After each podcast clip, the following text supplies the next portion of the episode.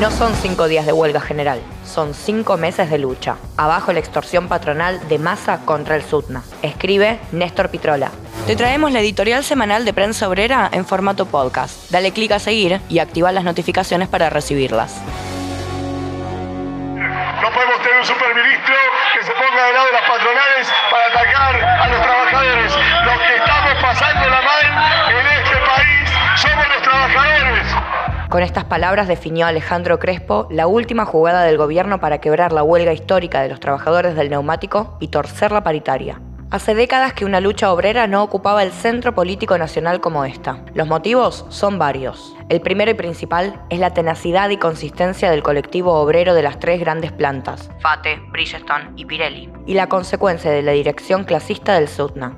No son cinco días de huelga general, son cinco meses de lucha de paros, movilizaciones, cortes de ruta, asambleas y respuestas contundentes a nivel fabril a cada provocación patronal. Es la democracia sindical que votó el reclamo salarial en Asamblea General del gremio. Es la confianza de la base del gremio en una dirección que viene peleando desde los puestos de trabajo hasta las mínimas reivindicaciones en cada sección. Por eso ganó con el 75% de los votos todas las seccionales en la previa de esta larga revisión paritaria. Resulta indudable que la huelga escaló al primer plano político. El presidente recibió a Madanes Quintanilla, el dueño de FATE, en lugar de escuchar a los trabajadores. El superministro reunió una mesa de empresas del neumático de automotrices y de sindicalistas como la UOM y el ESMATA, con la sola excepción del sindicato interesado, el SUTNA. Massa promete gastar los dólares del central que no hay para enfrentar el capricho obrero. No ve que el capricho es patronal. La única explicación de esto es que la formidable lucha obrera apunta al corazón de la política oficial, el ajuste por inflación contra los salarios. Temen un efecto cascada a partir de un gremio que luchando arranque un aumento por encima de la inflación, que es el núcleo de los reclamos del SUTNA votados por los obreros, sea en cuanto a las cuotas paritarias o en el adicional reclamado por las horas de fin de semana. Alberto Fernández ha dicho en muchas oportunidades, como un zombi ajeno a la realidad, que los salarios aumentan por encima de la inflación el SUTNA y los trabajadores del neumático lo llevan a la práctica frente a poderosas empresas que ganan fortunas según sus propios balances, que venden al precio internacional en dólares y que pagan salarios básicos que no distan mucho de la línea de pobreza con unos 475 pesos la hora en Pirelli y unos 600 en las otras dos plantas. Sobre eso hay un 25 o 30% más en adicionales, bastante por debajo de una verdadera canasta familiar. Cualquiera sea el resultado final, es una prueba de fuerza de un sector de la clase obrera para quebrar un orden de cosas basado en un desquicio inflacionario. Es un sector de la clase que se vale de su sindicato para llevarlo adelante. Las cuatro tapas seguidas de Clarín reclamando mano dura contra la huelga con un eje macartista son parte de un libreto de la burguesía que da cuenta de la profundidad de la lucha de un pequeño pero concentrado gremio industrial y de la debilidad política del gobierno para imponer los propios dictados de la burguesía. Las más de 30 audiencias sin salida, incluida la conciliación obligatoria, dan cuenta de un Moroni en la cuerda floja, uno de los funcionarios que no funcionan, según el kirchnerismo, claro que para imponer a fondo el ordenamiento patronal. La intervención reaccionaria de Massa ha desatado un debate al interior de las filas oficiales, esta vez a partir de una gran huelga obrera, lo que es un dato nuevo en la situación política. La derecha actuó rápida de reflejos, pero desflecada. Largó Esper un cárcel y bala contra los obreros, cuando hasta Fate se delimitó de la variante fascista propuesta. Pero Bullrich no anduvo lejos, agitando la ilegalización del sindicato y la inverosímil especie de que Bridgestone se iría del país, cuando solo anunció el cese de operaciones de una planta que no operaba por la huelga. La reta no se metió con el SUTNA, pero mandó a la policía a la casa de los pibes que ocupan 15 escuelas contra el trabajo gratuito de la juventud en el último año del secundario. Gerardo Morales, a su vez, metió una reforma constitucional que prohíbe las manifestaciones. Los demócratas que defienden las PASO, para no partirse, compiten con qué método reprimir al movimiento popular. El peronismo, con su superministro al frente, amenaza con importaciones noventistas de dudosa viabilidad, solo para quebrar una huelga nuestra defensa incondicional de esta gran lucha, como lo hicimos con el elefante neuquino, con el movimiento piquetero o con los autoconvocados riojanos, por mencionar algunas de gran magnitud, se enmarca en una estrategia política central, la intervención de la clase obrera en la crisis, como base política de un salto hacia la izquierda.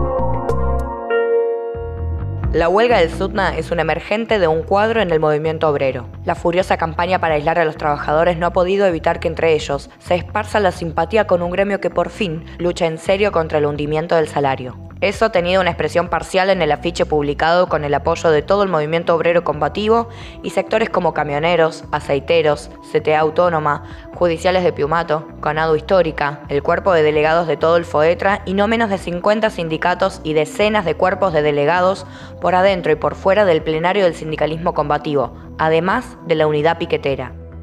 En la clase obrera hoy es masivo el apoyo. Así lo han sentido los burócratas de la CGT que corrieron a Olivos en la noche del lunes 26 a conspirar contra la huelga. En esas agitadas horas, Pablo Moyano amenazó con romper la CGT y anunció que se irían con él el ESMATA y la UOM, además del núcleo más cercano como Canillitas, pero Furlan no estuvo dispuesto.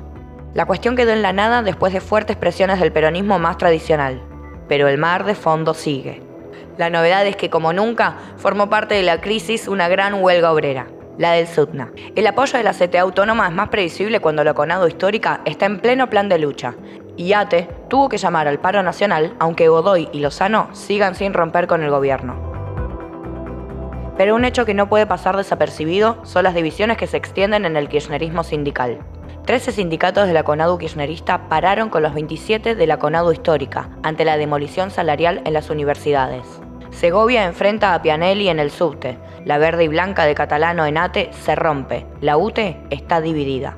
Por otro lado, Palazzo de Bancarios y la Corriente Federal han sido los ausentes totales frente a la huelga del SUTNA, mientras sectores de Atilra se mostraron solidarios. La Cámpora pidió pista para movilizar al Ministerio con el SUTNA el miércoles 28. Estos movimientos y crisis llevaron a la burocracia de los gordos de la CGT a pedir al gobierno firmeza contra la huelga del SUTNA. Cuando empezaron los paros por la revisión en el SUTNA, era marcada la soledad como lucha salarial. Hoy, la realidad ha dado un giro. La inflación se llevó puesta a las revisiones del 60-65% anual con una inflación que marcha al ritmo del 100%, cuando aún no llegaron los tarifazos y eventuales saltos cambiarios. La caída del consumo refleja el cuadro. Eso empezó a recalentar el panorama. La huelga del SOMU y otros gremios que operan en los remolcadores paró el movimiento de los puertos y frenó la fragata Libertad hasta la conciliación obligatoria. Se trata de gremios de salarios importantes, deteriorados en la última etapa. En Santa Fe, la docencia está parando masivamente tres días por semana. En la ciudad de Buenos Aires fue enorme el paro docente. Los UTEBA combativos llevan dos paros importantes contra la conducción de Baradel, otro socio de Guasiesco ausente en la solidaridad con el SUTNA. El paro nacional de ATE, de poca incidencia habitualmente, paró 25 vuelos a partir de ATE a NAC. Conadu Histórica vuelve a los paros con los 13 sindicatos de la otra Conadu, el 15 y el 16 de octubre, en 39 universidades. Los profesionales de la salud, residentes y concurrentes de la ciudad se movilizaron masivamente en el marco de un paro general de médicos municipales. El gremio de la leche, Atilra, libra varias batallas parciales y en la carne una de las dos federaciones no firmó la paritaria a la baja, lo que mueve el avispero en los frigoríficos de Buenos Aires. El SATSAI de televisión convoca paro por turno el 29 por salarios y Georgalos paró la planta ante distintos atropellos patronales. El 27 de septiembre, el gran protagonista de las luchas del último periodo volvió a la calle con el acampe masivo de la unidad piquetera en la 9 de julio y por lo menos 20 ciudades en todo el país. Como se aprecia, la tenacidad de la lucha del SUTNA ha permitido que empalme con otro cuadro incipiente en el movimiento obrero, que puede dar saltos al compás del desbarranque inflacionario. Hay una confluencia de luchas que plantean objetivamente la cuestión del paro nacional. La burocracia opera con el poder político para evitarlo. La presión contra la división de la CGT ha sido para evitar que una grieta amplíe el campo de acción de los gremios que rompen el corset. Definitivamente, vamos por la victoria del SUTMA que marcará un camino, reforzando a toda la clase obrera frente al ajuste de masa y el FMI.